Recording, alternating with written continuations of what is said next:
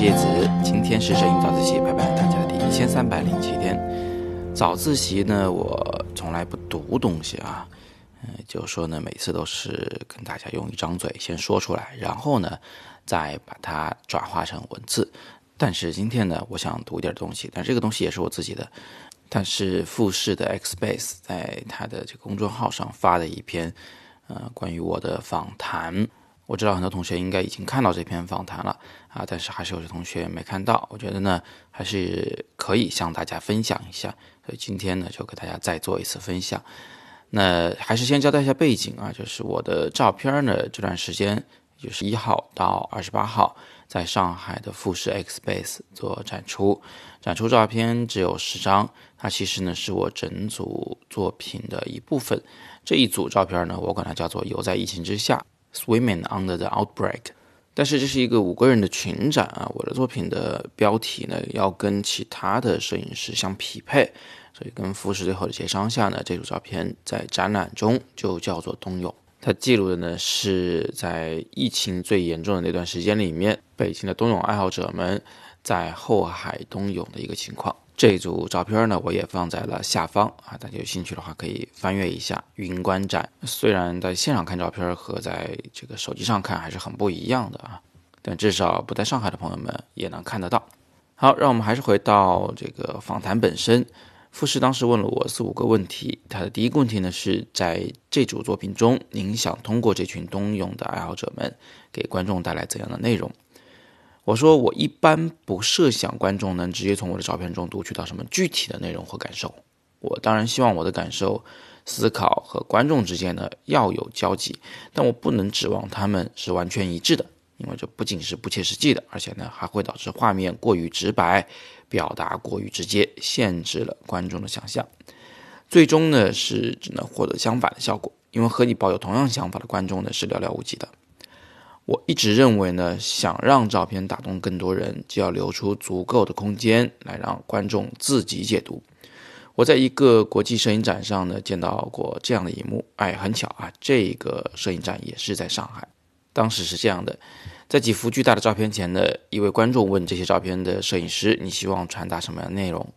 摄影师呢顿了一下，回答说：“其实我更关心的是你们在想什么，这也是我的想法。”所以我想请大家帮个忙啊！你们看完这组照片以后有什么想法，可以在底部留言啊，跟我来讲一讲。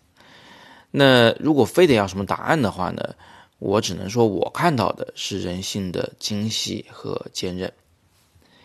那复试第二个问题是，乐观、充满勇气，似乎也是很多北京朋友的共性。在此次疫情中，北京这座城市给了您什么样的感觉？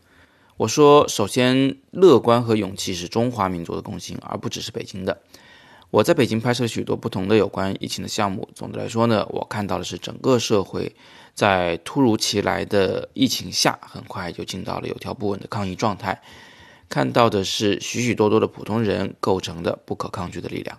虽然一开始有些手忙脚乱啊，虽然过程中有些不尽人意的细节，但总的来说是积极的，令人感动的。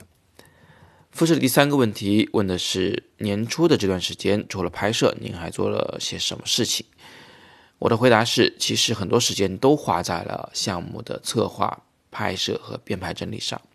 除此之外呢，我还做了许多场的直播讲座，分享过去一两年来在世界各地的创作过程。大家都在家里憋坏了，我想带大家云旅行、云创作。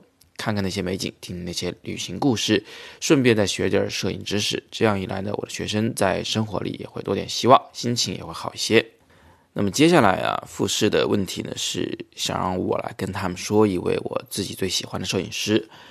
我的回答是我最喜欢的摄影师呢是达安·阿伯斯 （Diane Abbas），一九二三年三月十四号到一九七一年七月二十六日。